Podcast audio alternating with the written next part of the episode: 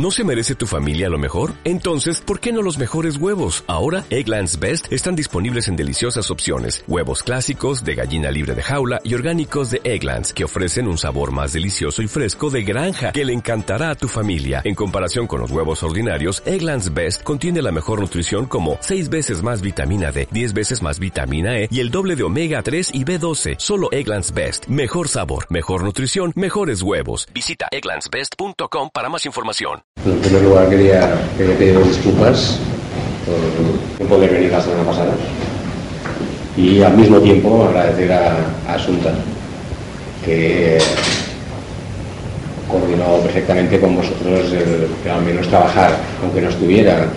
Es decir, que dentro de, dentro de lo mal que me supo no poder estar con, con vosotras con vosotros, eh, por otro lado pensé que también era una oportunidad para que trabajarais entre vosotras. Y eh, esto es importante. Yo lo había dicho medio en serio, medio en broma al principio del curso, acordaros. Aunque tengo, tengo que reconocer que no fue hecho a conciencia.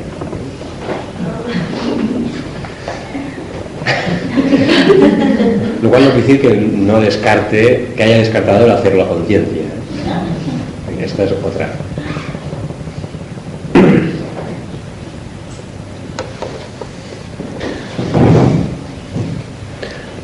Además me acordaba de, Curiosamente estaba, estaba preparando otra clase, eh, un libro de esos, esos libros tontos que siempre suelo leer, no tienen nada que ver con la astrología.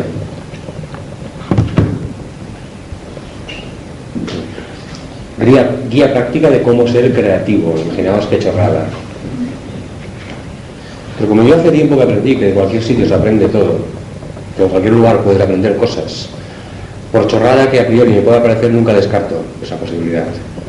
Y buscando, leyendo, a ver qué, de qué iba esto, esto que yo en mis manos me lo regaló una persona dentro de un montón de libros, de pronto encuentro que pone un cuento jasídico. Explica que preguntaron al rabí Mijal, en el Tratado de Principios leemos, ¿quién es sabio? Aquel que aprende de todos los hombres, como está escrito. De todos mis maestros recibí entendimiento. Entonces, ¿por qué no decir aquel que aprende de cada maestro? Rabí Mijal explicó, el maestro que pronunció esas palabras tuvo la intención de establecer claramente que nos es posible aprender de cada uno de los hombres, aún de un ignorante o de un malvado. Podemos recibir lecciones para conducir nuestra existencia.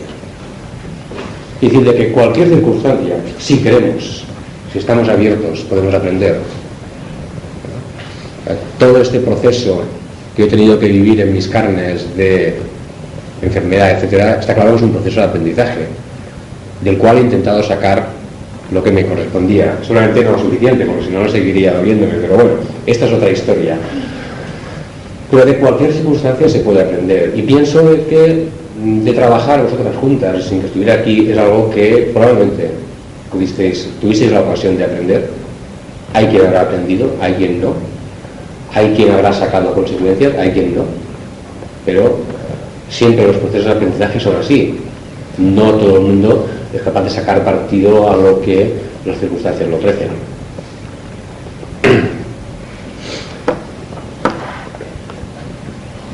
Por eso quizá algún día lo repetiremos, para que los que no hayan podido aprender lo puedan aprender. Espero que no le caiga otra vez en tu asunto.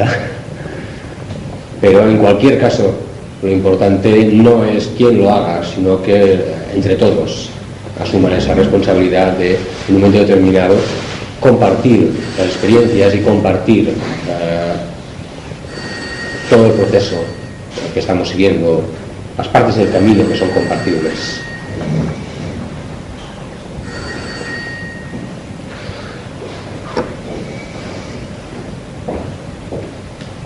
Hoy yo quería,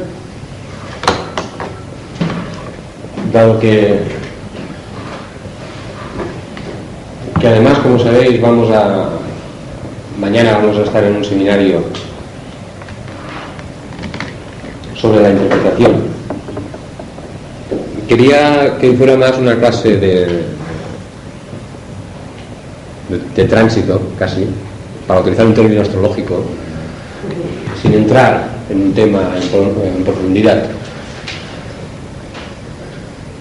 y igual que hacemos de cuando en cuando, dejar una clase para preguntas, dudas que hayan podido ir surgiendo y así de esta forma eh, ir puntualizando, ir eh, clarificando todas esas cosas que siempre quedan en el tintero y que mm, por falta de tiempo, a veces por falta de que todavía no hemos pensado sobre el tema, no hemos podido preguntar. Por ejemplo, una cosa que sí que ya se me quedó a mí en el tintero fue el último día que hicimos la interpretación eh, de la carta de la carta del año al, terminar eh, dejé en el aire simplemente eh, un concepto en el sentido de que la carta nos estaba hablando de una circulación de energías pero que por supuesto lo importante era hacer una sinastría con nuestra carta para ver cómo nos iba a afectar esas energías a cada uno de nosotros. Y ahí podría quedar el, podría abrir un tema, sería el tema de las sinastrías y cómo hacemos una sinastría. Pienso que es un tema que podríamos, eh, podríamos alargarlo y podríamos intentar profundizar mucho más sobre qué es una sinastría, cómo hacer una sinastría, tipos de sinastría, etcétera, etcétera, pero que simplemente podríamos ahora dar algunas pequeñas indicaciones eh, sobre cómo realizar una sinastría con la carta del año en función de la nuestra. Porque en muchas ocasiones, cuando estamos hablando de realizar una, una sinastría, mm, Parece como si tuviéramos que superponer la carta, una carta concreta con nuestra carta. Para utilizar una analogía, que muchas veces se utiliza físicamente, ¿eh? sería como el poner una carta en un papel transparente y sobre la otra, de manera que hagamos una superposición y veamos eh, todo el cúmulo de energías, eh, cómo circulan en el fondo una sinastría lo que nos tiene que eh, indicar es qué punto de la carta o qué puntos de la carta van a estar em, sensibilizados por la otra carta. Sería como el análisis de un tránsito en un momento determinado en el cual estamos viendo qué conjunciones se producen y estamos viendo qué aspectos mayores están sensibilizando nuestra propia carta. Es decir, es siempre una carta en función o una, trama de energía en función de nuestra propia carta y nunca la inversa. Es decir, no podemos hacer una suma de ambas cartas de manera que casi obtenemos una carta diferente.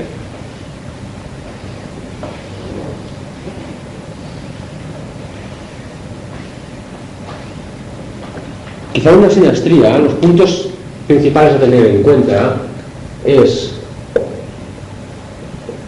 hacia dónde va el ascendente en el medio cielo de la carta que estamos comparando o estamos eh, eh, uniendo a la nuestra, hacia dónde van eh, estos dos puntos,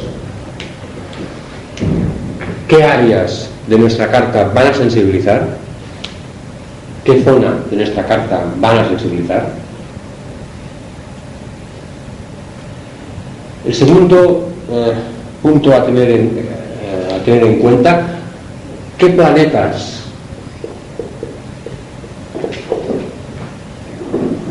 aspectan por conjunción sobre nuestra carta, y qué planetas se sitúan exactamente sobre nuestra carta.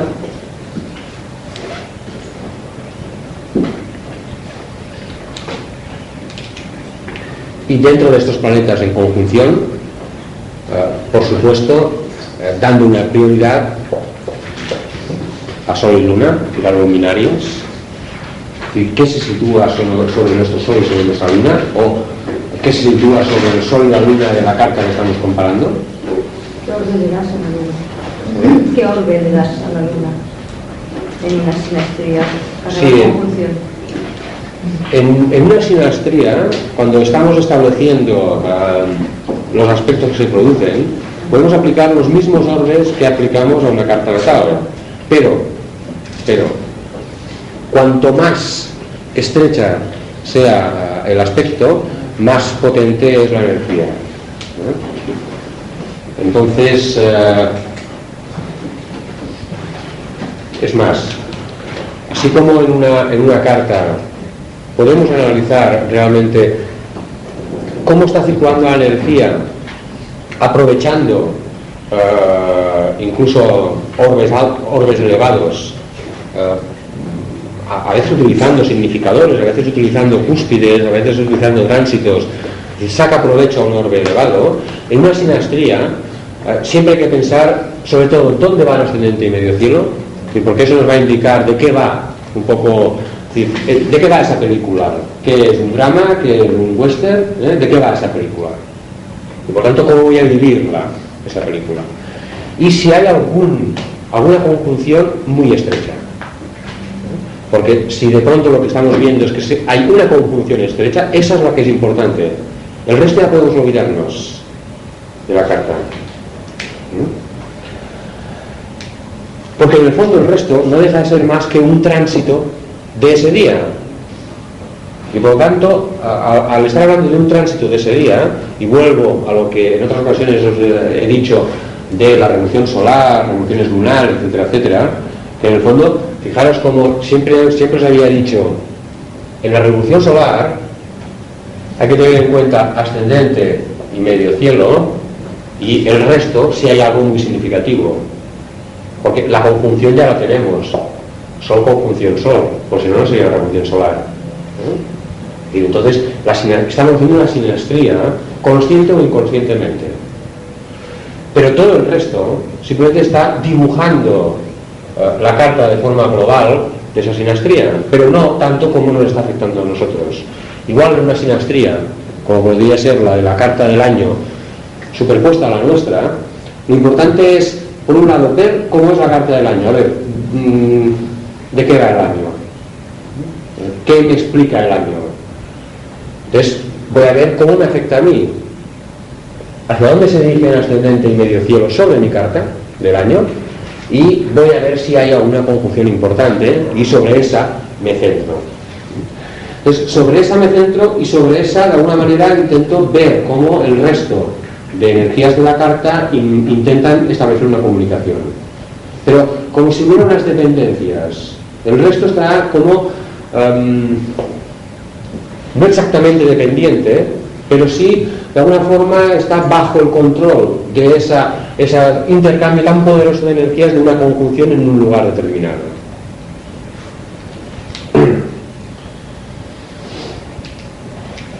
Porque además cuando se produce una conjunción y además O y O están implicados luminarias, en definitiva esto lo que produce es acción, está produciendo movimiento.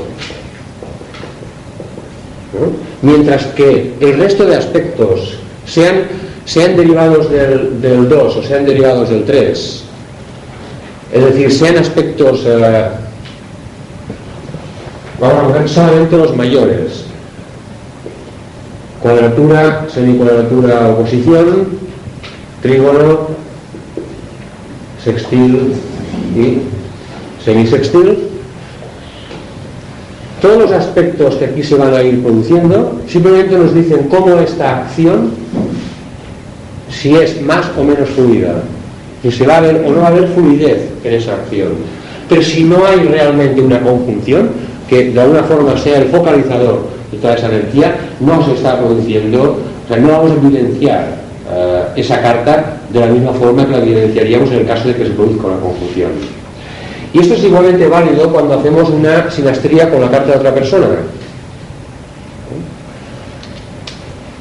Si yo hago una sinastría con la carta de otra persona, lo que voy a ver es qué planetas de la otra persona entran en conjunción con puntos de mi carta.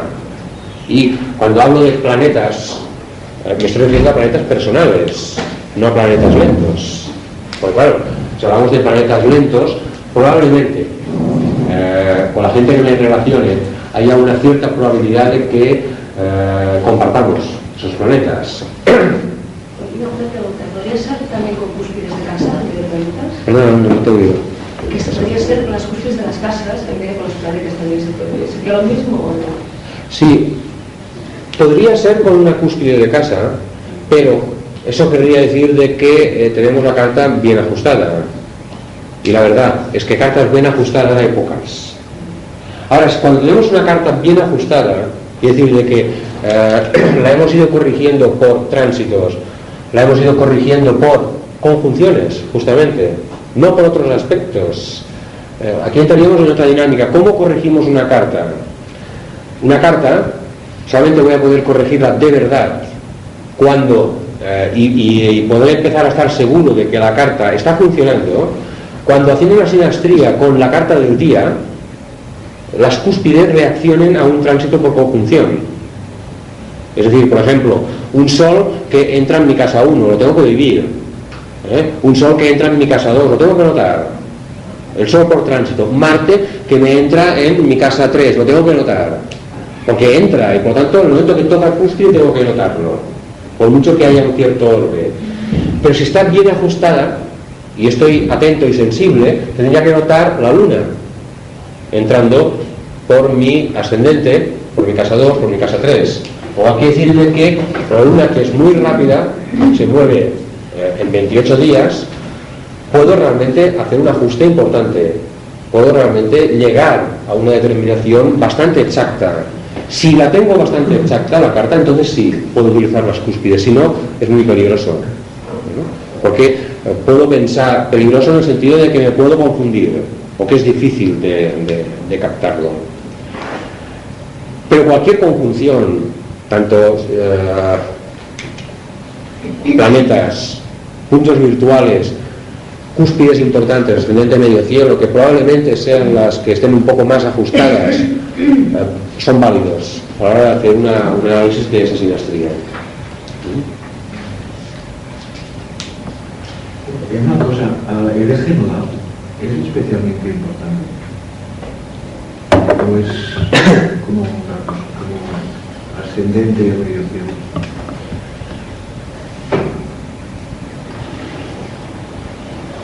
Mira, y no, no lo he colocado aquí, el eje nodal, para que lo preguntarais.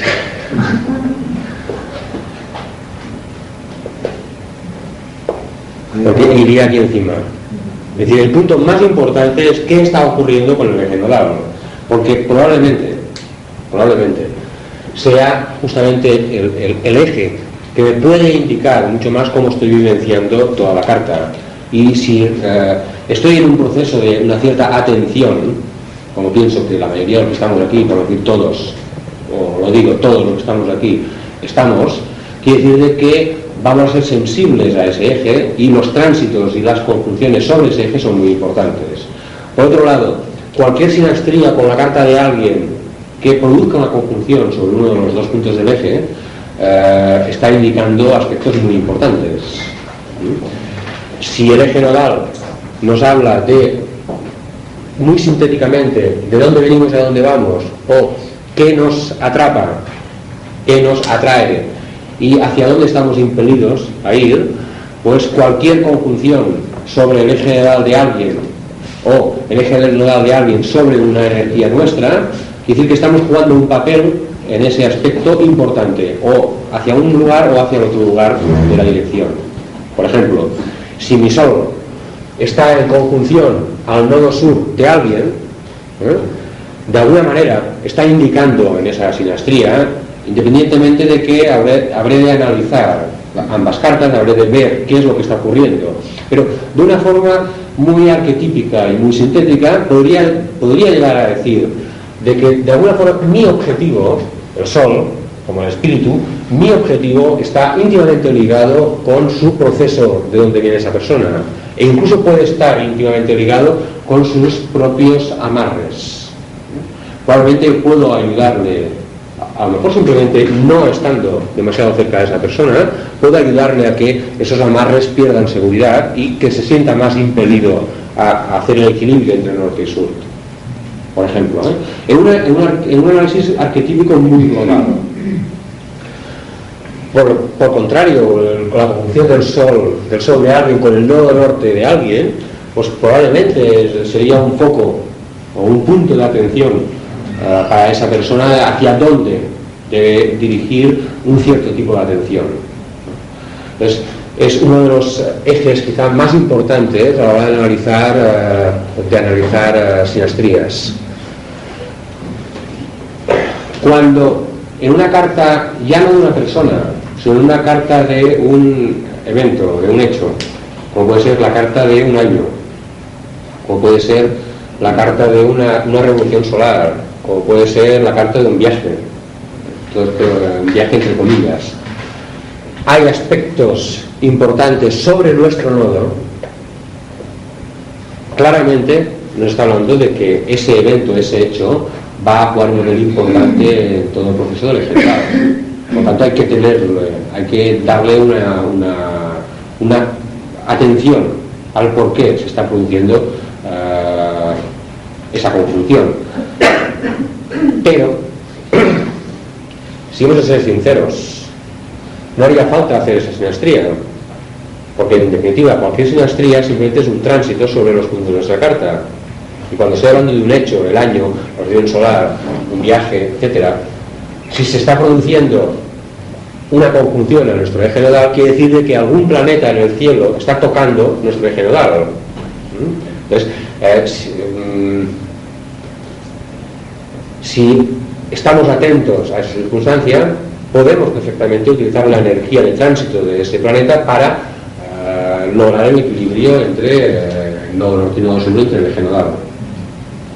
Lo que ocurre es de que si además coincide con un hecho, puede ser de que ese hecho esté jugando un papel. ¿no? Aquello que, que es primero el huevo o la gallina, es decir, si realmente eh, ese tránsito es el que produce el que entremos en una dinámica o es la dinámica la que eh, se produce por causa del tránsito. Sería difícil analizar, pero en cualquier caso hay toda una circulación de energía importante. Otra cosa diferente son en contactos de planetas eh, nuestros a ejes nodales de los demás, a ejes nodales de alguien. Entonces ahí no solamente hay una, una circulación de energía entre nosotros y la otra persona, sino que incluso hay una responsabilidad por parte nuestra. Porque probablemente energías nuestras van a entrar a formar parte del proceso de la otra persona. Y por lo tanto hay que tenerlo en cuenta. Todo esto de forma arquetípica. ¿eh? Digo de forma arquetípica, pensemos de que eh, el eje nodal es muy lento en su, en su movimiento y que probablemente en épocas concretas de tiempo hay mucha gente que eh, tiene planetas o tiene puntos en conjunción al eje nodal, tanto al norte como al sur, si no, dos veces al año se produce, en cualquier caso. Entonces hay que ir también con cuidado en, en, todos estos arquetipos que estoy utilizando, en qué interpretación y qué, extrapolación le damos, porque si además ya uh, introducimos otro tipo de aspectos, uh, entraríamos en, en, un, en, un, análisis quizá mucho más profundo desde un punto de vista social, de eh, que todos en el fondo estamos influyendo al entorno, estamos influyendo a los demás porque probablemente algún planeta mío eh, y, todos y cada uno de los planetas de nosotros están tocando de, con un aspecto a los nodos, a los, planetas de los demás, con lo cual hay todo un intercambio de energía. Y esto es real, esto es cierto. Pero cuando es por conjunción es mucho más importante. Y una cosa, a ver si me has. Por ejemplo, otro planeta que no sea la Luna, Marte. Pues Marte es a lo mejor el, planeta que marca mi ciclo, o un ciclo, ¿no? De mi vida. Marte, Entonces Marte también tiene, tiene su nodo, también, también corta la eclíptica. Entonces, eh, este no, es que no sé si se llama eje nodal esto o, o es eso. Nodal es, es, el, es el corte de la Luna, pero también puede, de todos los planetas tienen su, su, tienen su corte en la eclíptica. Sí. El, eje, el, eje, nodal no es cierto que solamente sea de la Luna. Es decir, el eje nodal simplemente es el punto de corte entre el plano de un planeta y el plano de la eclíptica. Por lo cual todos los planetas tienen eje nodal, absolutamente todo. Es más, se utiliza solamente el de, la Luna porque de alguna forma la, eh, la unión o el concepto sol lunar es el que está más, eh, em, más marcado en nuestras vidas. E incluso no solamente a nivel personal, sino a nivel, a nivel social. Los ciclos de la luna y las entradas eh, de la luna en según qué signos, en según qué momentos, marcan muchos aspectos de la vida cotidiana. Dentro de unos días entraremos eh, en el año del perro, el año chino, y eh, es el día 10 de febrero, que es la primera luna nueva de Acuario. Entonces, fijaros hasta qué punto es importante una lunación, que es lo que marca la entrada de un año. Por si no lo sabíais, eh, los años chinos funcionan con, van cambiando, más o menos en, en febrero, pero es el- justamente el momento en el cual el- se produce la, la lunación de Acuario, la luna nueva de Acuario. Si la luna tiene esa importancia y, forma parte de este eje eh, o de este conjunto, este binomio Sol-Luna, luminarias, Leo Cáncer,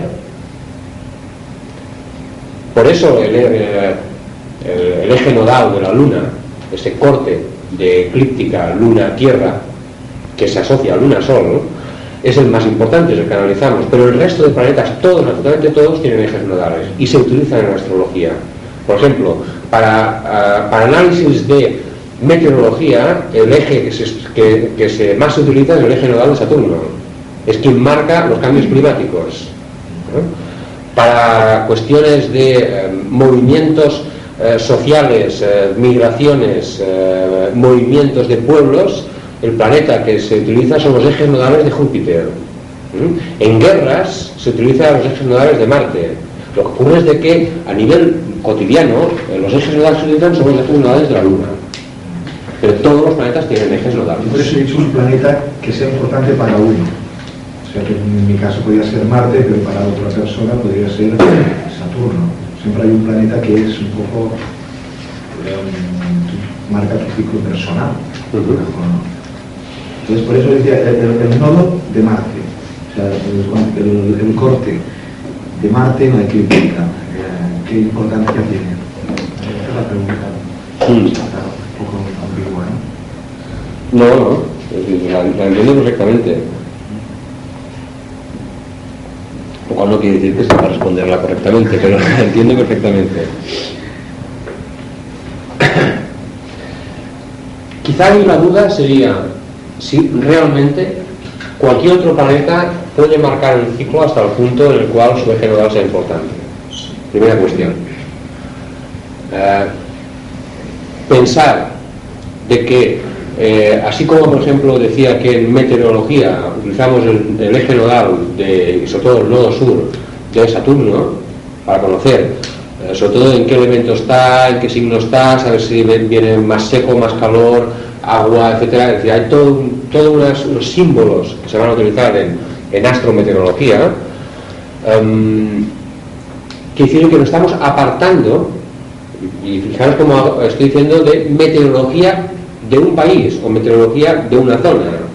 Me estoy apartando de aspectos emocionales, me estoy apartando de aspectos eh, de ego, de personalidad, porque no estoy hablando de personas, estoy hablando de hechos, estoy hablando de países, estoy hablando de personas. Cuando decía migraciones, hablaba de mm, bloques de gente. Ahí no entran aspectos emotivos.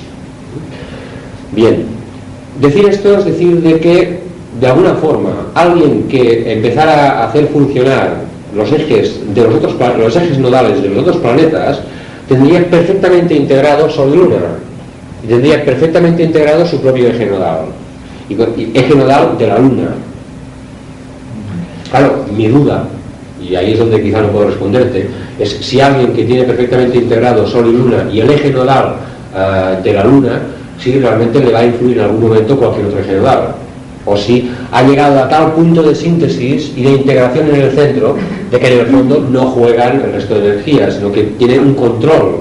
Y más que un control, tiene una proyección hacia el exterior y tiene una irradiación de energías que no, no permite que el resto de energías le afecten, sino que es él quien influye en su entorno. ¿Mm? Esa sería mi duda. Entonces, em, mientras no hemos integrado el eje nodal de la Luna y mientras no hemos integrado las luminarias Sol y Luna, mm, personalmente eh, pienso que no tiene demasiado sentido hablar del resto de ejes nodales. Que existen, sí, que actúan, sí, a nivel global, pero también actúa a nivel global eh, otros aspectos que no se analizan eh, en cartas mundanas y que no por eso se deben de introducir. sería un análisis muy diferente. Eso es difícil, porque es que parece que, parece que nuestra misión en la Tierra se ha integrado el eje sol lunar. Parece, difícil alguien que ya lo haya integrado y que, y que, le, y que le influyan otros ejes nodales. ¿no? a, mí, a mí por lo menos me, cuesta horrores. A mí me, imagino que, como yo, claro, mucha gente que está en él. Sí, pero la palabra difícil no quiere decir imposible. Es decir, en el, proceso de evolución en el cual uno va a integrar las energías eh, de las luminarias y va a integrar la energía de Sol y Luna a través del eje nodal, con lo cual acepta el propósito y acepta su destino y de alguna forma enfoca toda su energía hacia esa integración. Como dice la nota clave de Capricornio, y eh, si conocéis cuál es la nota clave del signo de Capricornio, las, eh, el libro de Sara y Arián, que nos habla de las diferentes notas claves, astrológicamente hablando, como, como una, una frase que intenta simbolizar qué ocurre cuando hemos integrado un signo, dice, eh, llego a la luz, veo la luz y giro de espaldas. ¿Qué quiere decir? De que he subido a la montaña, he integrado todas las energías, he entrado dentro de la luz, y por contra me giro de espaldas a la luz. No quiere decir que niegue la existencia de la luz, sino que me vuelvo sobre mí mismo para proyectar esa luz sobre los demás.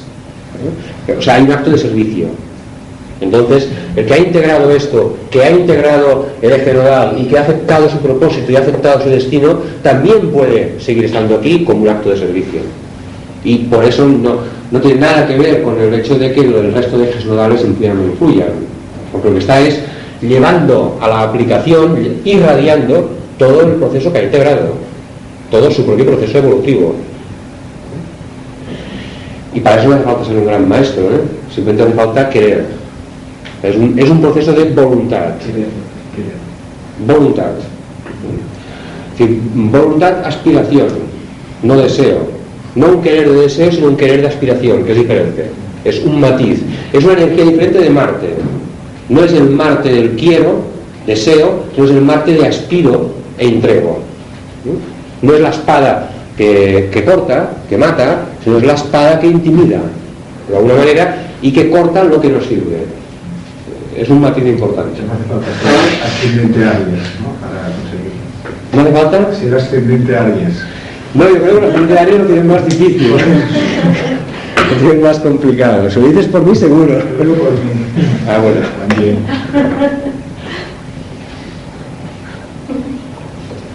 No juega. Muchas veces, antes hablábamos con, con Sunta sobre el tema del ascendente y decía, curiosamente el ascendente casi siempre ofrece las facetas más negativas de la energía del signo. Decía, es, es cierto. Es decir, ya es insoportable un Virgo, pero es más insoportable un ascendente Virgo. Ya es insoportable un, Aries, pero es más insoportable un ascendente Aries. Y así podríamos ir aplicando esta analogía a todos los, eh, a todos los em, signos. Sí, sí, un Leo es insoportable, pero ascendente Leo mucho más. Te, te veo haciendo la observación. ¿Por qué razón? Porque hasta que no se ha integrado el ascendente como propósito, está mostrando la parte más negativa. Estamos mostrando justamente la faceta negativa. ¿Cuándo deja de mostrar la faceta negativa? Cuando el ascendente forma parte del propósito. lo que hace es que sitúa el Sol, sitúa el núcleo integrador en un área. Y desde esa área busca irradiar uh, el binomio sol y lunar. Entonces quiere decir que has aceptado un propósito, que has aceptado tu espíritu y alma trabajan juntas, juntas para conseguir un propósito y conseguir un destino. Entonces, ese ascendente muestra su faceta más positiva. pero mientras juega, forma parte de la personalidad, muestra su faceta más eh, negativa, entre comillas, ¿eh? pero sí la más conflictiva. Por eso justamente, al mostrar su faceta más conflictiva, em, hace buena la frase de dime cómo piensas y te diré cómo eres. O dicho de otra manera, dime cómo vives al ascendente y te diré cómo es tu vehículo físico. Y nunca es a la inversa. La gente muy solar no muestra el ascendente físicamente hablando. La gente eh, muy centrada en la personalidad, muy centrada en el ascendente, lo que muestra es todas las facetas del ascendente. ¿Y por qué las captamos? Porque nos enseña la parte negativa. ¿Cómo vemos a un Leo ascendente? ¿Eh? Porque va a mostrar ese aspecto de, ¿eh? del brillo del Leo sobre el ascendente. ¿Cómo vemos a un Virgo en el ascendente? Por toda esa puntillería o sino porque va siempre limpiándose y quitándose el polvo no por la parte justamente más elevada del ascendente, no porque el ascendente Virgo discrimine o porque el ascendente Leo eh, realmente esté proyectando hacia los demás toda esa energía, sino por las partes más negativas. Y por tanto acaban reflejándose en el vehículo físico.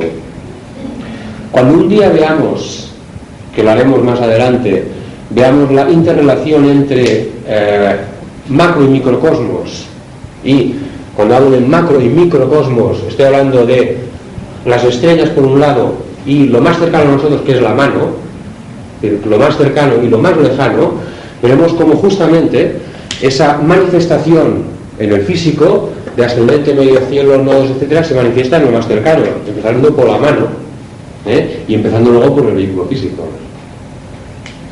Veremos cómo hay muchas pistas ahí que a veces olvidamos también.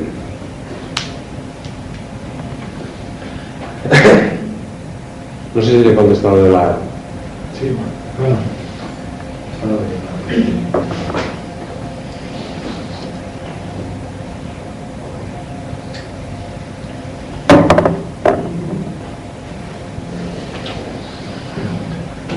m'ha semblat molt interessant això del, del, de la Sandrina, de que, de que la persona, cuando vive el ascendente, más que el Sol, muestra la, la faceta negativa de, del signo del ascendente. Me parece muy interesante eso. Se me, me... Pero si Sol y ascendente están en el mismo signo, ¿qué? Por esa si, si Sol y ascendente están en el mismo signo, probablemente estemos manifestando todo lo más negativo de ese signo, sin darnos cuenta. O sea, todas las partes más negativas de ese signo es como si nos revolcáramos en la parte negativa. Porque en el fondo, el sol, ¿quién de nosotros no nota muchas veces ese sol interior que eh, te pega un golpecito más o menos intenso? ¿Quién de nosotros no ha notado en algún momento eh, esa llamarada interna, ese agni que sale desde dentro del sol? Todos. Lo que pasa es que cuando el Sol no coincide con el ascendente, ¿eh? en muchas ocasiones no sabemos identificarlo, porque la personalidad es la que está en marcha ¿eh? y, bueno, notas ahí como un destello, que es un destello que te indica una dirección, pero que no la terminas de identificar. Pero cuando Sol y ascendente coinciden, y eso siempre es muy importante en una carta, alguien que tiene Sol y ascendente en el mismo signo, o Sol y Luna en el mismo signo, siempre son aspectos muy importantes y que hay que pararse un poco más. para no vivir el sol, uno se encierra totalmente en ese ascendente y al encerrarse lo está viviendo desde la parte justamente más negativa. Además pensemos un instante, porque muchas veces eh, lo que hay es que mirar las cosas de una visión holística. ¿Qué puede suceder si Sol y ascendente son del mismo signo? La entrada, ¿qué os dice esa, esa configuración?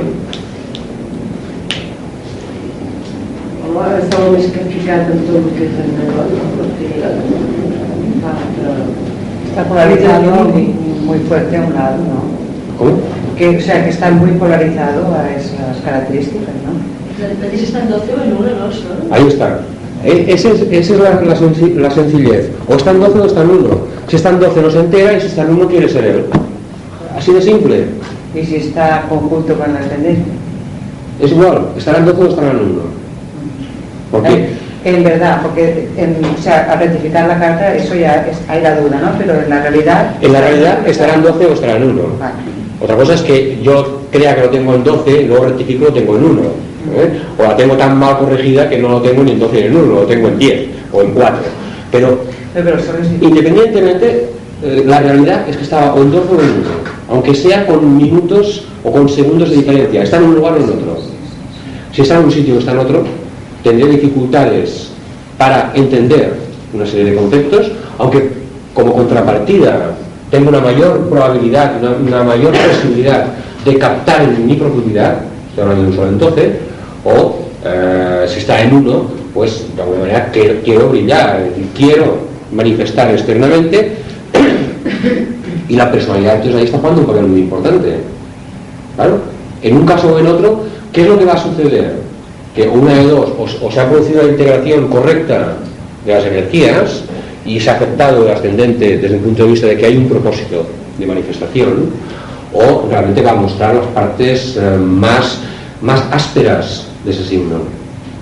Y no tienen tan siquiera la... eh, no tienen ni el bálsamo de tener el sol en otra área, que en esa área de alguna manera, pues bueno, mira, por ahí te distraes un poco. ¿eh? Y el ascendente, pues bueno, como tiene un regente que está por algún sitio, pues bueno, también por ahí es una forma de canalizar energías. Sino que ahí no hay, no admite ese, ese juego. ¿eh? Es decir, es como si te cogiera y te obligara a jugar totalmente eh, la aceptación de un signo. Y por otro lado, un, ascendente y un sol en el mismo signo es que ese signo tiene una importancia capital para esa persona. Es decir, un escorpio, ascendente escorpio, tendría que pensarse dos veces qué ocurre con el tema de escorpio. Un Virgo, ascendente Virgo, tendría que pensar qué pasa con el Virgo. ¿eh? etcétera, etcétera. Això canvia si tens el sol a casa 1, però el, eh, és ascendent en Piscis, com per exemple passa a. Aleshores, hi ha, hi ha diferència, perquè l'ascendent, si està el sol a casa 1, però l'ascendent lligat a. Claro, un sol, un sol en, en casa 1, pero en Aries, con un ascendente en Piscis, de alguna forma hay, hay, una, hay una dirección por parte del espíritu de empezar algo nuevo, sol en Aries, desde un punto de vista arquetípico, ¿eh? pero hay un propósito de disolución e integración al mismo tiempo. Por tanto, ¿qué es lo que vamos a empezar? Vamos a empezar una disolución. ¿eh? Y como está en casa 1, ¿dónde empieza esa disolución? En mí mismo. Y por lo tanto, hay un bálsamo. Por un lado está el Piscis, que bueno, en un momento determinado. Ah, sí, está. En un momento determinado puedo utilizar mi, mi Piscis, que es un signo muy amoroso, el de Venus exalta, y bueno, siempre puedo. Delante tengo a Virgo, ¿eh? que seguro que habrá el Virgo dispuesto, arquetípicamente hablando, ¿eh? habrá la, o el Virgo dispuesto a, cuidarme, a mimarme y a. ¿eh? Por lo tanto, por allí hay un bálsamo, aunque el sol esté en uno. Ahora, si el Sol también estuviera en Piscis y ascendente en Piscis, ahí el proceso es diferente. Porque el Sol viene a disolverse y además el propósito también es de disolverse. Entonces, hay una autodisolución que incluso puede ser mm, muy peligrosa, porque hay que entender perfectamente todo el proceso de disolución y el hecho de tener Sol y ascendente en un signo de disolución como Piscis es que mm, en algún momento no se ha hecho correctamente esa disolución. Se ha hecho una dispersión en lugar de una disolución con integración. Ya, le ponen las dos cosas para que no haya, eh, no haya ninguna escapatoria. Ah, Entonces, siempre que se produce, se produce una recurrencia, es decir, que, que ascendentes y soles, y esto eh, que es aplicable al ascendente, también podría ser aplicable a medios cielos, y soles en 10, que sería toda la cruz cardinal, de alguna forma, la cruz cardinal, los eh, soles situados en la cruz cardinal, están requiriendo una atención especial, que no requieren en el resto de, eh, de casas o de áreas. Sobre todo en el ascendente en primer lugar y el, el medio cielo en segundo lugar. Eh, luego ya quedarían, pero ya es por, ya es por em, oposición o es por eh, eje el descendente como en tercer lugar y el fondo del cielo en cuarto lugar. Pero eh, en ascendente sobre todo y en medio cielo, porque si realmente el destino está eh, unido al, propio sol y al signo del sol, también ahí hay un tema importante a analizar. Ya no digo nada si que hay casos, tengo cartas, y creo que aquí hay alguien que lo tiene, que en el cual ascendente, sol y eje nodal van del mismo signo al mismo signo. Entonces, claro, ahí hay, hay toda una, recurrencia importantísima ¿eh? Que está requiriéndole que realmente asuma no solamente el signo, sino el eje, todo el eje. No, jo volia dir que jo he fet una carta d'un nen que és peixos, peixos. Inclús els pares l'han portat al metge perquè saben que es pensava que venia tot perquè està sempre, doncs, vull a la lluna. Però, eh, vull dir, que no fa coses, dir, molt estranyes, però estranyíssimes. I que la mare té 3 anys, i els pares estan preocupadíssims. Em van donar la carta a veure si jo feia alguna cosa, no? I és peixos, peixos. Està a la casa del ¿Con el sol en la 12 o el sol en la 1? Pero el sol la 12 y el 11. El sol en la 12. No, el, el ascendente en la 12. El ascendente no. El sol es Piscis, ascendente Piscis. Ah, con el sol en, en, El sol a la casa 1. Casa 1. en la casa 1. En segon la casa 1. Sembla que estàs penso que sigui la casa 12. Jo tinc una amiga que és càncer. Que sigui? A la casa 12 el sol. Pitjor? Pitjor. Perquè aquesta noia també amb, amb el sol a la casa 12 i ascendent càncer també eh, vaja, es preocupa tantíssim i estan eh, centrant totes les desgràcies la mejor situación para uh, hacer todo su proceso. O hay que decirle que si escogió eso, no era ni bueno ni malo, sino que era lo necesario.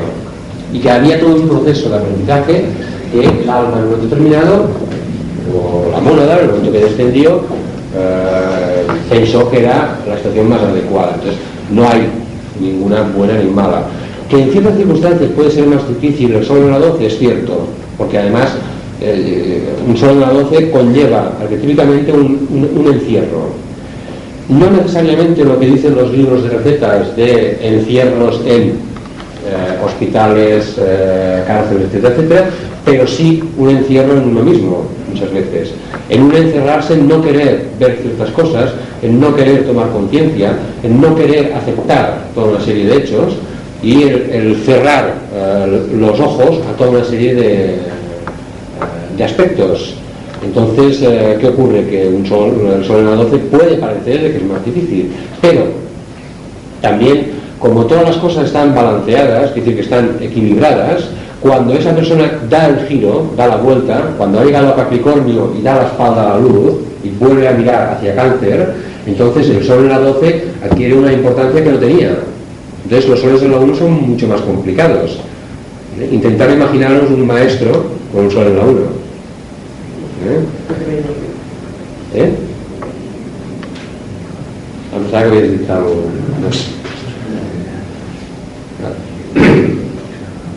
Es decir, que muchas veces eh, un sol en la 1 puede requerir una, mm, todo un proceso de mostrar facetas de la personalidad que pueden incluso resultar más conflictivas. Y por ejemplo, para alguien que esté irradiando, la personalidad puede llegar a ser incluso un estorbo. Entonces, mientras lo tenía en la 12 eh, le era mucho más eh, sencillo, porque la personalidad lo podía más o menos esconder, pero cuando luego pasa a la 1 tienen más dificultades. Entonces, bueno, no hay ninguna situación que sea mejor ni peor que otra. Lo que ocurre es que en una primera parte el sol en 12 da más dificultades, en una segunda parte del proceso el sol en 1 da más dificultades. Pero ambas forman parte de todo el proceso en definitiva. En aquest cas és una noia que no d'aire i que té molta aigua i, i molt, s'afecta molt per totes les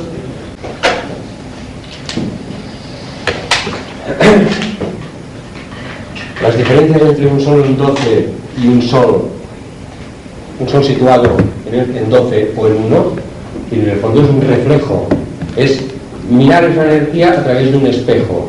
Depende si es este el espejo o si es este el espejo, es decir, si lo doblamos hacia este lugar o lo doblamos hacia este lugar, estamos viendo ambas caras de una misma energía. Simplemente es un, una visión de esa energía conectado con su eje. Entonces, no hay realmente mayor ni, ni, menor dificultad por el hecho de que esté en un lugar o esté en otro lugar. Simplemente forma parte de un momento determinado. Y vuelvo a donde estábamos antes, cuando está en eh, ascendente o medio cielo, que en el fondo siempre está eh, dentro de esa cruz cardinal, que el, el eje sigue siendo el mismo, que aquí hay un reflejo hacia aquí, pero al mismo tiempo está el eje. Y por reflejo tiene esta parte de aquí que también forma parte. De alguna manera hay toda una circulación de energías que puede permitir en un momento determinado el, uh, no diría escaparse, pero sí dirigir un poco la energía. ¿eh? Parece que jugamos con ella. Gracias, por. ¿eh?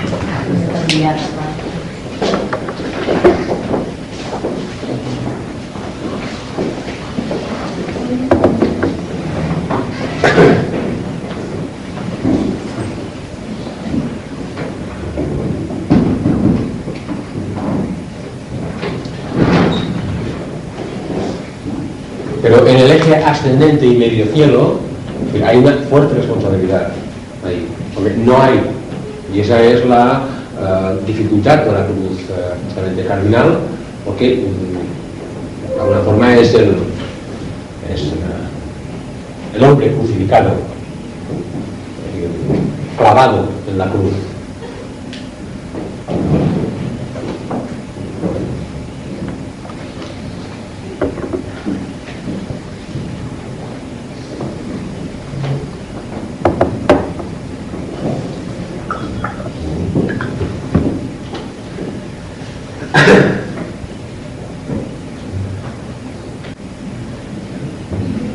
cuando hacemos sinastrías, vuelvo al,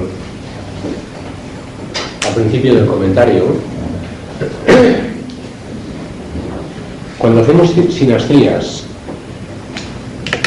sería bueno tener en cuenta, cuando se produce una conjunción, en qué punto se produce la conjunción por lo tanto esa conjunción qué reflejos va a tener sobre nuestra carta. ¿Cómo vamos a vivir, cómo podemos vivir esa visión?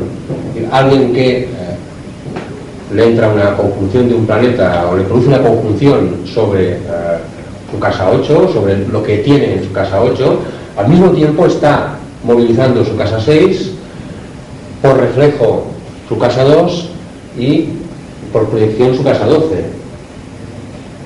Es decir, de que esa esa movilización de energía por conjunción en un punto va a hacer mover eh, toda la carta y en muchas ocasiones nos, va a parecer que lo estamos vivenciando desde otro lugar muy diferente al que es en realidad. Al mismo tiempo, también podemos, cuando se produce, uh, se produce un contacto de un planeta sobre nuestra carta, en una sinastría ¿eh? y sobre todo a la hora de hacer una lectura a alguien a la hora de eh, enfrentarnos a una lectura con alguien también podemos ver desde dónde podemos canalizar la energía para evitar que esta, este contacto que se produce por conjunción con, con ese alguien afecte de alguna forma todo nuestro proceso y al suyo propio por ejemplo, supongamos que alguien de alguna forma eh, mete un Saturno en nuestra 12, como funciona un planeta en nuestra 12, de alguna, de alguna manera está, está movilizando todas unas energías saturninas en nuestra área 12. Podemos permitir que esto sea así, si pensamos de que eso puede ayudarnos o puede ayudarle a él, o podemos realmente desde las seis, a través del servicio, o transmutando esas energías, o buscando los valores de todo ese concepto, eh, reorganizar esa entrada de energía en un punto determinado por conjunción. Sería un efecto de reflejo, un efecto de espejo.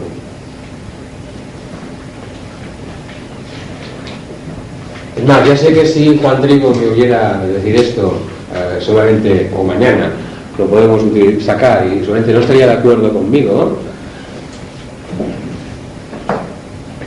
pero incluso en, cartas de eh, mm, parejas, en muchas ocasiones funciona mucho más cuando eh, los contactos no se producen justamente eh, entre los planetas que a priori podría parecer que son los significadores y en las áreas que a priori puede parecer que sean los significadores, sino en áreas por espejo paralelas.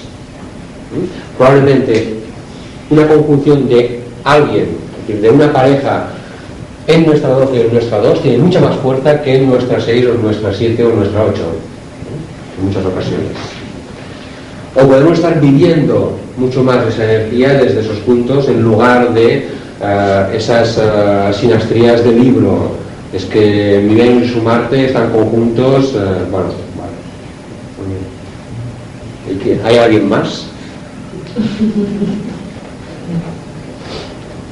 curioso que estas energías que por reflexión hacen reflexionar, que es como un espejo, ¿no? y, que, y, que, el espejo, parecen imágenes lunares, ¿no? espejo de especulación, también parece que hay especulaciones de espejo, que es la imagen. O sea, reflexionamos sobre la imagen, y es, la analogía es curiosa. Sí, sí. Está muy bien la puntualización que haces, Luis, porque además en el fondo la pareja que es. Un espejo, eh, una imagen, eh, un aspecto para reflexionar, pero no forma parte de nosotros, porque mientras sea necesario quiere decir que estás en la casa 1, mientras sea imprescindible quiere decir que sigues estando en la casa 1.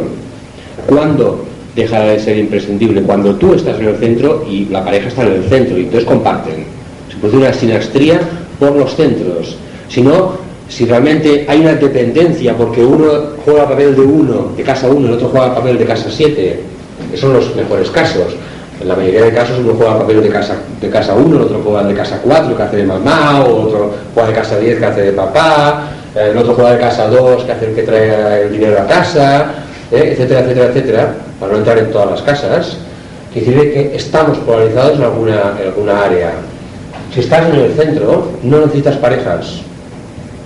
Lo cual quiere decir de que compartas con, una, con un aspecto femenino o masculino en función de, de cuál sea tu polaridad, compartas justamente ese estar en el centro. Y ambos irradian. Si no, forma parte de un espejo, es un espéculum, como bien has dicho, es una estación lunar, de reflejo. He dicho, en realidad es un maya.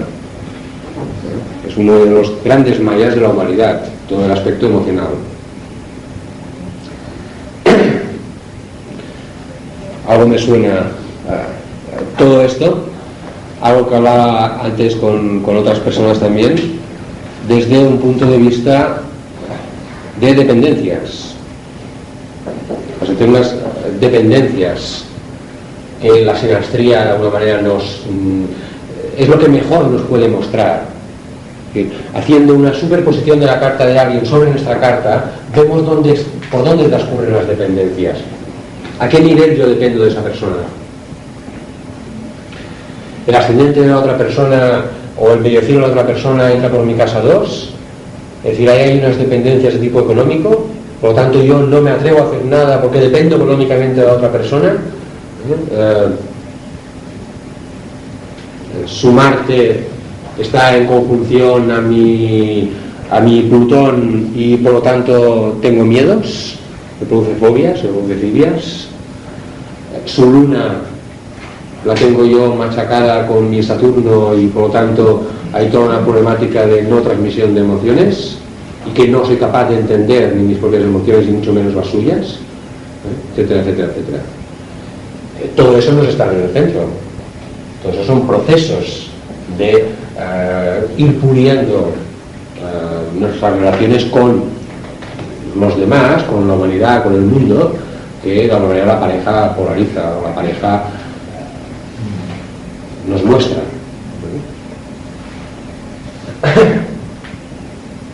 Entonces sí, son aspectos de lunares, de speculum, como has dicho, de Maya.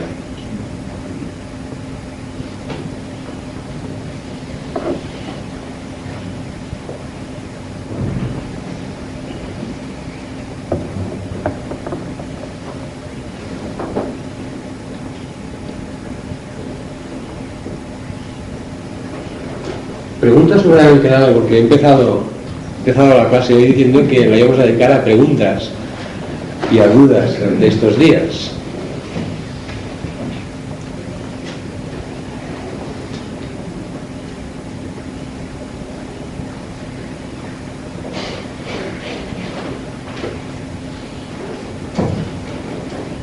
La sinestria aquesta en la carta de l'any l'agafa el, el mitjel de la carta sobre mateix el meu sol la taula, aquesta taula. I jo no sé veig totes les coses però sé què si s'ha dibuixat allà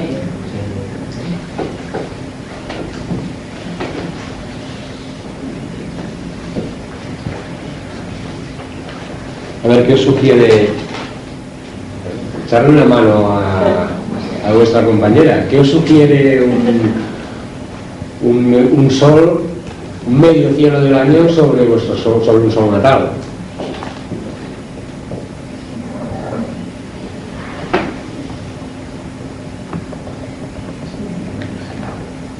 ¿No se ocurre nada? De fet, tota la creu cardinal en parla, perquè l'ascendent està, el mig cel, neu, està gairebé sobre l'ascendent. De la carta de l'any. Actuar aquí.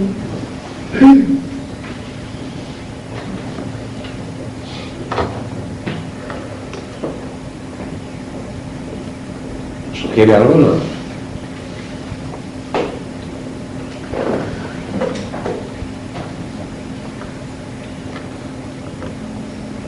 De una luna.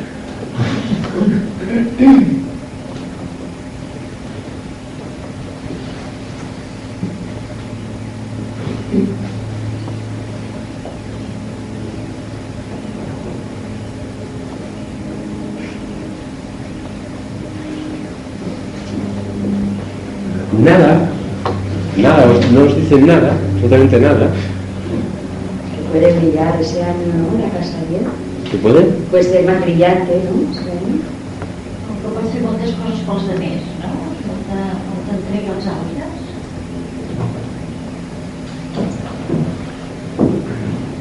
Puede ser, puede ser. ¿Qué más Tendrá sugiere? tendrá que actuar. ¿Eh? Tendrá que actuar. Actuar. A lo mejor lo que haga este año será decisivo. ¿Qué será? Será de- decisivo. O por no decir definitivo. Ya que al final definitivo es decir mucho, ¿no? Pero será muy... No mucho.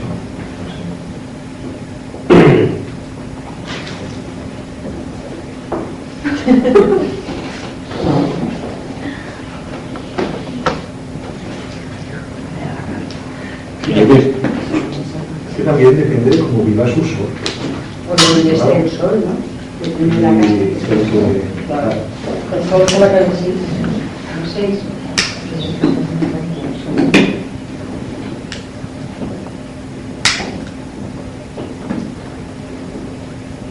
Sí, Ya, no digo. sí, sí. Aún al cielo sol. A la casa sí. La serie sí. Así es. Eh, Una, una, una verdadera ajuda a los altres, però de veritat. No, Así que, mm, no de cara al exterior, sino para ella.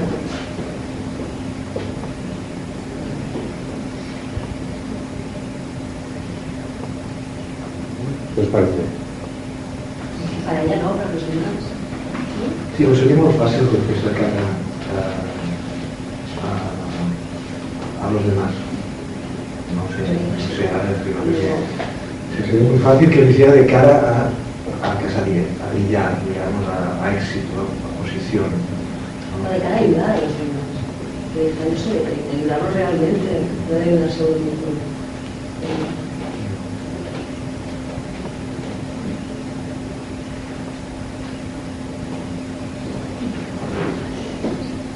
Perquè amb la sinestria la casa 10, diguéssim, desapareix per passar la 6 en aquest cas, però cel, no? Diguéssim, casa que queda, la base és la 6, no?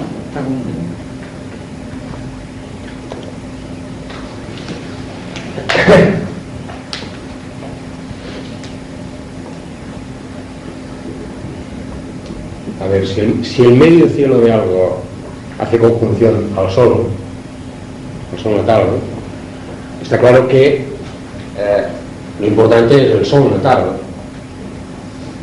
El año va a influir en ella, no ella va a influir en el año. Eso lo podemos dar por supuesto. Por tanto, el análisis no es de la casa 10, sino el análisis es de el sol. El sol está en la 6. Es un proceso, un proceso diferente. Por tanto, cualquier análisis de entrada podríamos decir de que el hecho de que le coincida el Sol sobre eh, el medio cielo del año y el ascendente sobre, sobre ¿qué coincidía? Sobre el medio cielo de, también. Ascendente sobre su medio sobre su medio cielo. Ya de entrada nos diría que es un año importante. Eso a priori para ella. Va a ser un año importante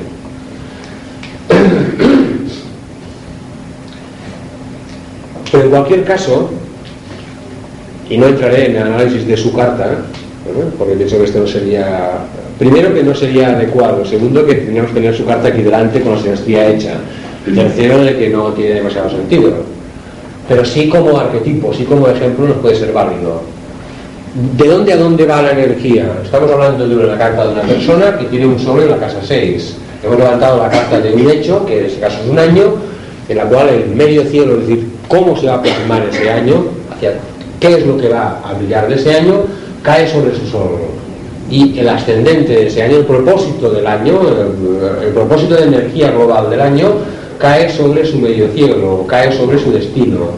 Pues, bueno, habrá que ver toda la carta de forma conjunta, pero ya no está hablando de una sinastría en la cual eh, es un año que va a tener que afrontar de alguna forma su propio destino y con temas relacionados con el sol.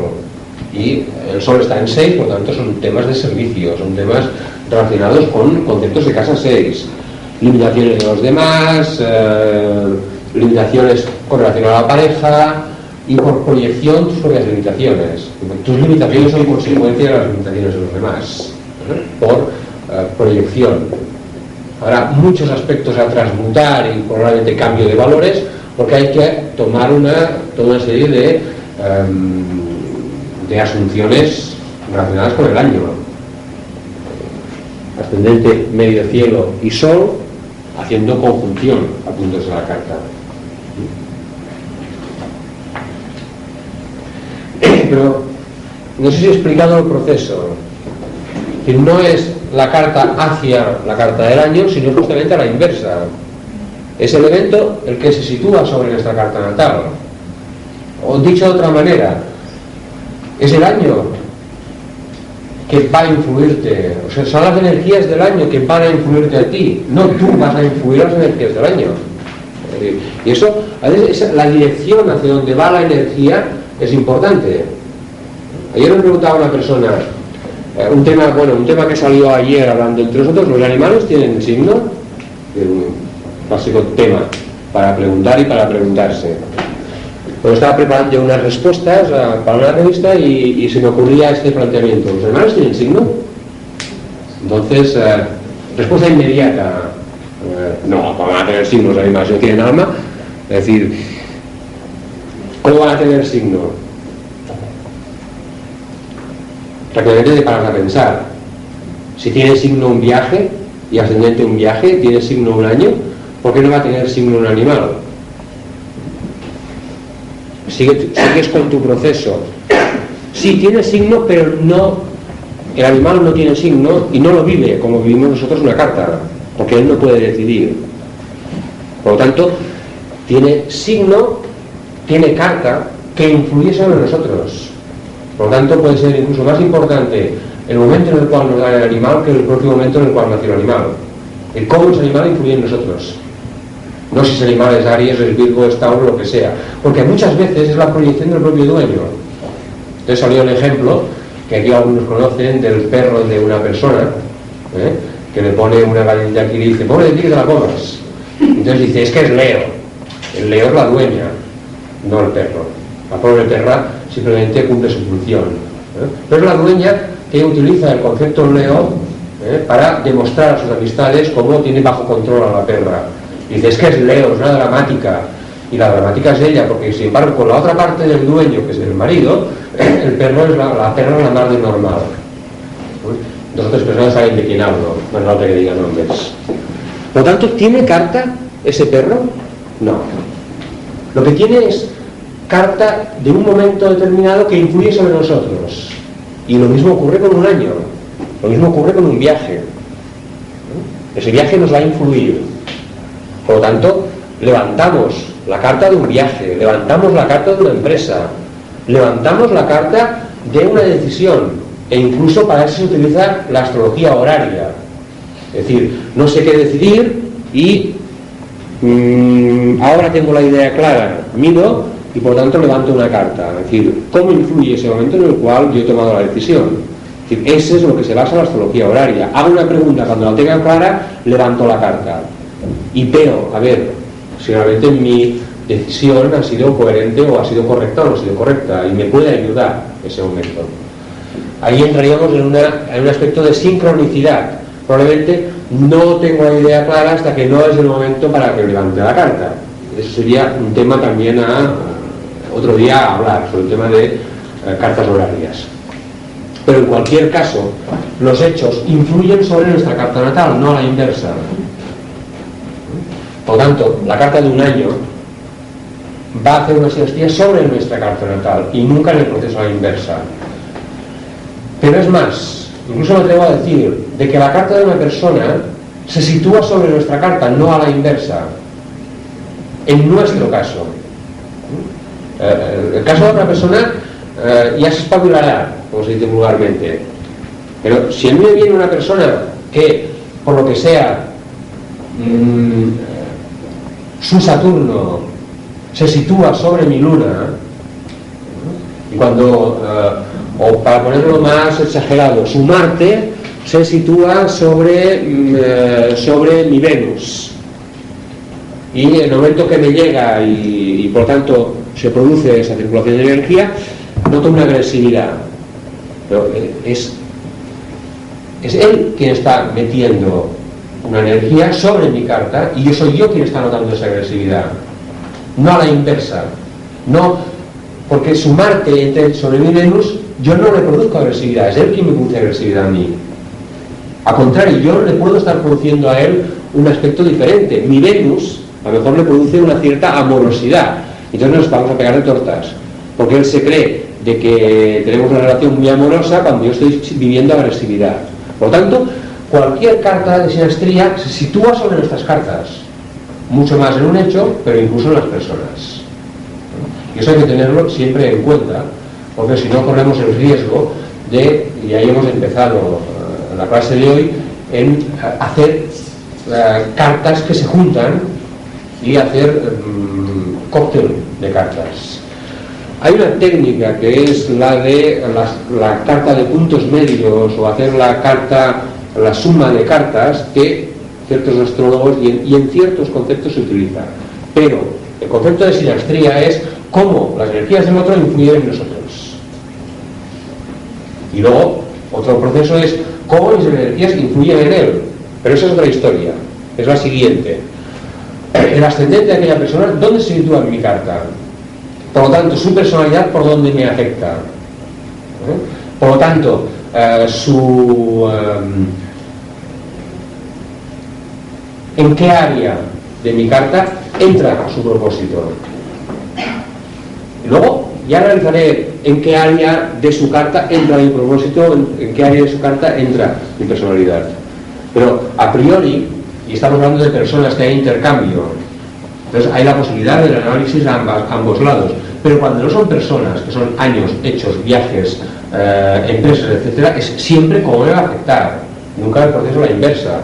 Yo no puedo afectar a un año, no puedo afectar a un viaje. explico, se ha explicado correctamente el concepto de la dirección. Porque muchas veces en la astrología eh, se comete, quizá, pienso, eh, quizá con demasiadas, eh, en demasiadas ocasiones, un error de dirección, simplemente. Es poner en un mismo paquete, que es lo mismo, casi casi es lo mismo, un sol en casa 2 que un sol en Tauro. porque como también es casa 2, pues tendrán analogías con Tauro. Y es cierto, pero no es lo mismo un sol en casa 2 que un sol en Tauro. Y no es lo mismo una dirección hacia un lado que una dirección hacia otro lado. Es decir, hay, son dos procesos diferentes. La energía se va a mover de forma absolutamente diferente.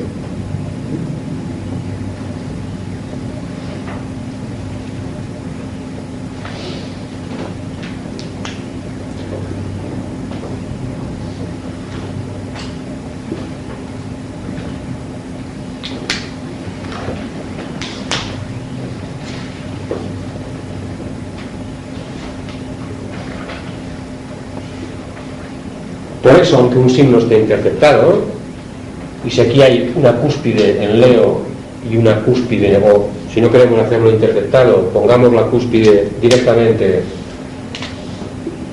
aquí, está claro que esta casa parte desde aquí, con un tipo de energía desde aquí, y que eh, esta cúspide es la que moviliza la energía de aquí hacia adelante, independientemente de que la gran mayoría de Virgo esté en esta casa. Pero Virgo, aunque esté en esta casa, moviliza la energía hacia, en esta dirección de aquí. El análisis es decir, bueno, sí, pero es que esta casa empieza en Leo y sigue en Virgo. Ah, muy bien. Y empieza en Leo, sigue en Virgo y luego sigue en Libra, porque es la casa 2, son sus valores. Y luego seguirá en Escorpio, que es su casa 3, cómo se comunica. Y luego seguirá, es decir, que sigue en todo zodíaco. Pero la realidad es que esta cúspide empieza en Leo y esta cúspide empieza en Virgo. Entonces, hay una dirección de la energía, hay una dirección concreta y que es válido el análisis de este tramo de Virgo si tenemos en cuenta correctamente el arquetipo, tenemos en cuenta correctamente la dirección, si no podemos estar cometiendo errores de, eh, de errores grandes. El mismo que cometeríamos si en una sinastría eh, analizáramos el proceso a la inversa, analizáramos es decir, eh, es que mi sol entra en el medio cielo del año, entonces pues bueno, pienso en el medio cielo del año, no, no, no, perdona, en el medio cielo del año entra en mi sol, por tanto analizo mi sol. ¿eh? Y simplemente tengo en cuenta la carta del año para saber qué ocurre. De ahí mi insistencia, y lo he puesto aquí y lo he vuelto a subrayar, en las revoluciones solares, que es un grado ampliado a un año, es decir, ¿dónde va el ascendente y dónde va el medio cielo en nuestra carta? Qué áreas de nuestra carta están sensibilizadas en ese momento y no tanto de qué nos habla la revolución solar que es simplemente pues eso un mosquito visto con una lupa e incluso nos asusta es decir, ¿a dónde va? ¿Y cómo me influye este año en mi carta? por tanto, ¿cómo voy a vivir? ¿Que el ascendente de la revolución solar cae sobre mi 2? Bueno, pues ya me está hablando que es un año de valores y que el medio cielo se me sitúa en mi 11, bueno, valores y eh, ilusiones, bien. ¿Eh? Además, ¿cómo tengo los tránsitos en ese momento? Que en definitiva es la carta de revolución solar. Y a partir de ahí veo cómo influye el año. No a la inversa. Hombre, es que como la carta de revolución solar, el ascendente escorpio con el Plutón no sé dónde, lo voy a pasar fatal. Estoy haciendo el proceso a la inversa.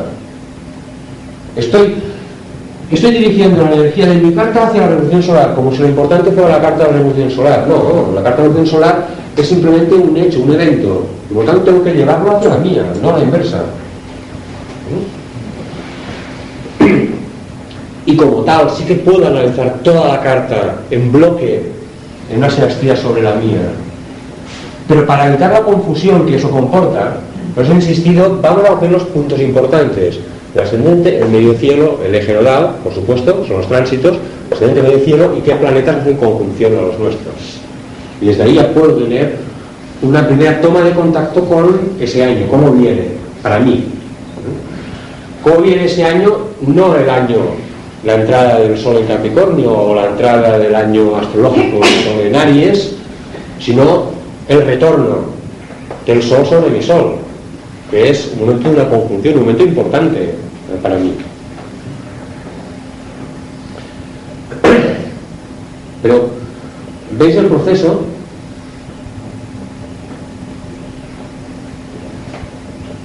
Yo tenía una pregunta. Cuando el ascendente de una carta te cae en la 1 es especialmente importante, ¿no? pero no, no lo vamos a ver muy bien en qué.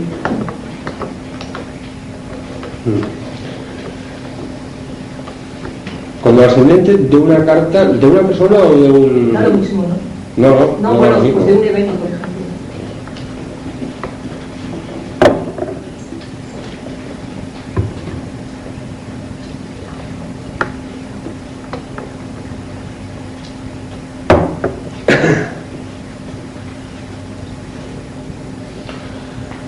No es lo mismo porque si, si es un, evento, ¿no? quiere decir que entra en la 1, ¿no? probablemente la casa, el medio cielo de ese evento esté por la 11 o esté en la 10. ¿no? Depende eh, cuál sea la, la angularidad del lugar donde se haya encontrado. Eh, lo cual quiere decir de que de alguna manera va a afectar en forma importante en, eh, o bien, si es en la 11, en tus ilusiones, o bien, si es en la 10, en tu propio destino, puede estar jugando.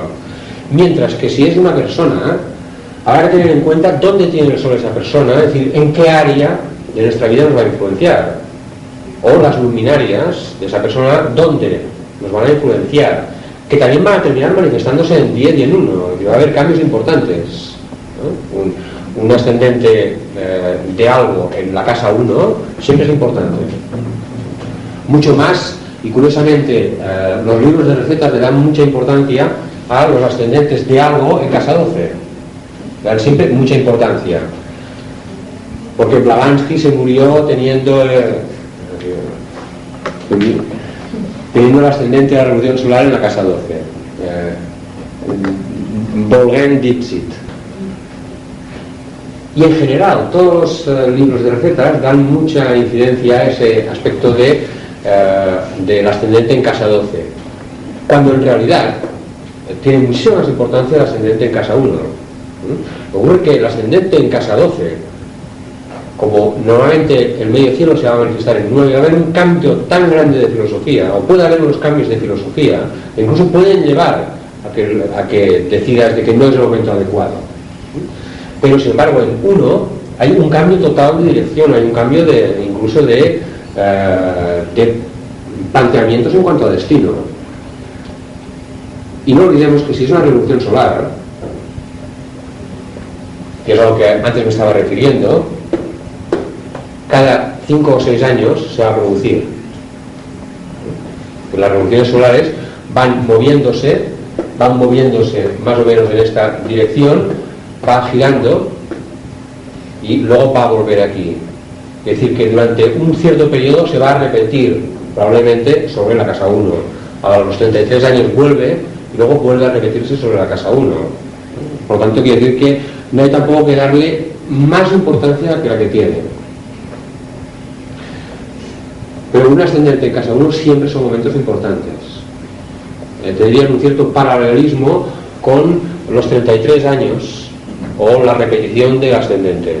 Y solo tienen, importancia cuando coincide eh, esa casa 1 con el signo del ascendente. Decir, si el ascendente está en un signo y ese otro ascendente está en uno pero no en el mismo signo, mm, tampoco decae un poco su fuerza. Pero si repite el, el el signo, de alguna manera está llamando la atención sobre ese signo. Y es importante entonces ese signo. Igual que cuando ocurre en 12. Si coincide con el signo ascendente, aunque sea en 12, vuelve a pedir, vuelve a ser importante. Eh, la meva filla, que ara estudia japonès i té molts amics orientals, eh, li hem dit, ella que fa 33 anys ara, li hem dit que al Japó, el 33, el passen com un any, és un any dolent. Considerem que l'any quan fa 33 anys és, és any crític. Jo més aviat el, el tenia com un any solar, el 33, i vaja, un any molt maco, no? saps d'aquesta cosa oriental, d'una relació. Ara que s'ha anomenat el 33. Es que realmente el, el- el 33, el, el ciclo, el ciclo de 33 y 66, que es un año precioso desde un punto de vista esotérico, pero desde un punto de vista exotérico es un año terrible, porque de alguna manera te hace afrontar el propósito del alma. Y como tal, es decir, eh, ¿por qué razón tenemos conflicto? Tenemos, tenemos conflicto en la medida de que eh, nos negamos a aceptar un cierto tipo de propósito. Eh, la propia, la propia fricción de resistencia es la que crea el problema o crea el conflicto. Si fluyéramos en consonancia al propósito y en consonancia al alma y al espíritu, no habría ningún conflicto. Simplemente permitiríamos que el alma trabajara, permitiríamos que el espíritu se manifestara, que el propósito tomara las riendas y nuestra vida sería tremendamente fluida. Pero claro, ahí estaríamos hablando ya de un maestro, estaríamos hablando de un avatar, ¿eh? alguien que permite que todo se manifieste y fluya hacia el exterior. ¿Qué estamos aprendiendo? Aprendiendo a cómo hacer que eso fluya. Pero mientras hay fricción, mientras hay tensión. Entonces, venimos con un propósito, venimos con un destino, venimos con el espíritu situado en un área de trabajo y las emociones situadas en otra área para eh, encontrar el punto de equilibrio, encontrar eh, todo ese equilibrio de la carta y llevarlo hacia el centro. Y van pasando los años y de alguna manera, pues bueno, vamos eh, centrando nuestra atención, ese ascendente, ese medio cielo, en diferentes áreas. Y claro, el año que te toca casa 12, pues bueno, ¿qué farem? A leer libros y estar tancado en casa, ¿no? Pero el año que te toca en 9, pues a viajar. ¿Eh? Y el año que te toca el ascendente en 8, pues mira, a ver si te toca una herencia o a divertirte de cualquier manera. Es decir, que siempre hay más o menos algunas maneras de, em, de despistar ¿eh? o de mm, dispersar la energía. Y nos lo puede más o menos permitir la carta. Pero hay dos momentos en los cuales no te lo permiten, que es a los 33 y a los 66. Se repite el momento, se repite la misma posición de nacimiento y el alma te reclama. Es decir, aquí has venido a trabajar, has venido a hacer un proceso. Por lo tanto, ¿qué estás haciendo?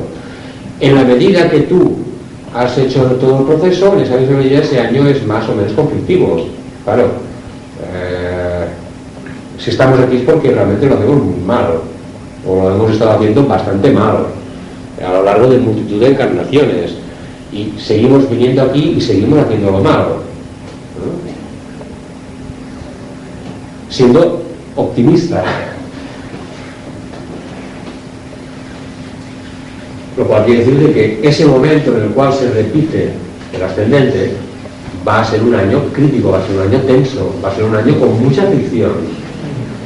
Y va a ser a los 33 y va a ser luego a los 66. En los cuales se van a producir dos momentos importantes de tensiones. A los 33 de dirección, en lo cual el alma te va a pedir que te direcciones hacia el lugar adecuado, y a los 66 de proyección. El alma te va a exigir que proyectes y que irradies todo lo que eh, has hecho durante el proceso de 33. Si analizamos los, los ciclos Júpiter, eh, Júpiter, Saturno y los superponemos a todo ese proceso, veremos cómo en, los años previos y posteriores al 33 coinciden multitud de ciclos. ¿eh? Es decir, que de alguna manera hemos debido de ir aprendiendo, ¿eh?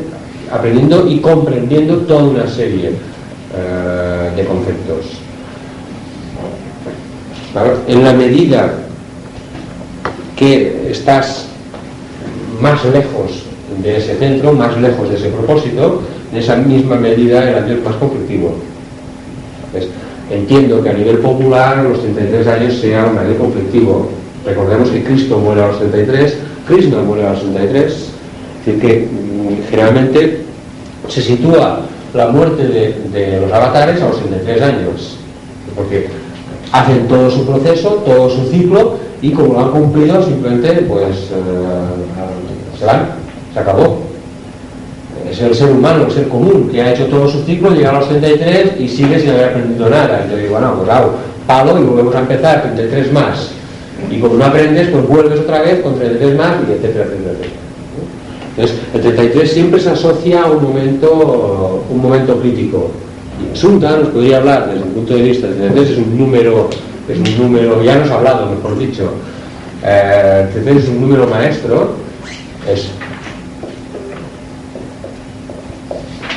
y el 33 es la tercera, eh, el tercer nivel del 11. Y el 11, junta, recuerdo que nos hablamos sobre el tema, es es muy importante, porque es el 1 y el 1, es la dualidad del 1.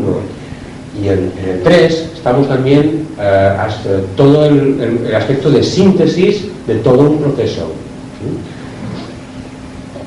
1, 2, 3, cardinal, fijo mutable, acción, reacción, síntesis. Y en la doble vuelta del 33 es la síntesis en un plano elevado, en un, en un, eh, plano superior. Entonces, nos, est- eh, los 33 años te están reclamando, de alguna forma, que aceptes que has venido con un propósito. Que aceptes que eh, no estás aquí para simplemente vegetar. Entonces, lo de que los 33 años siempre son conflictivos.